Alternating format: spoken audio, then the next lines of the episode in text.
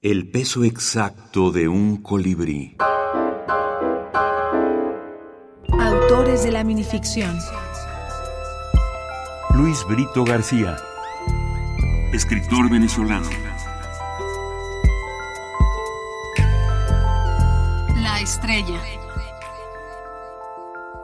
De joven, una vez me metí en una barranca donde había caído una estrella. Había descuajado las ramas de los más altos árboles y flotaba en el aire un olor a trueno.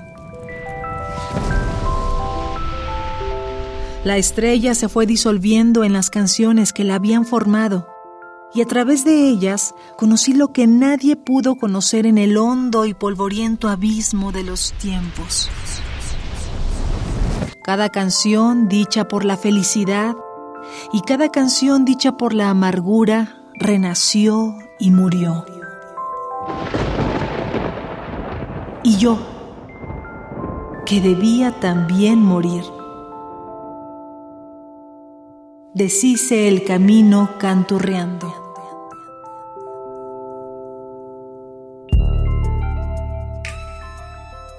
El título se parece mucho al de una novela eh, que es Abra Palabra, entonces habla palabra, una, parecido a ese texto. También ahora, la selección es difícil, en muchos casos son los lectores que han decidido que determinado texto les es interesante.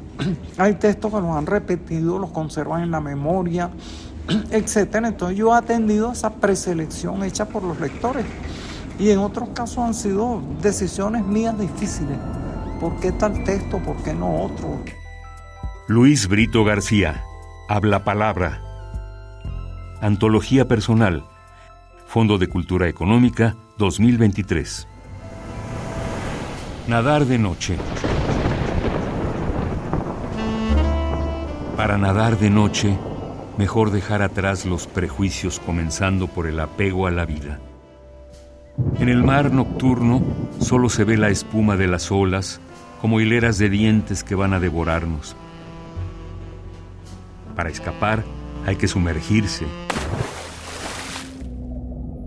y entonces descubre uno que en la noche del trópico toda burbuja es centella y toda abrazada estela de chispas y que así, al hundirse, se dijo adiós al cielo estrellado en la profundidad.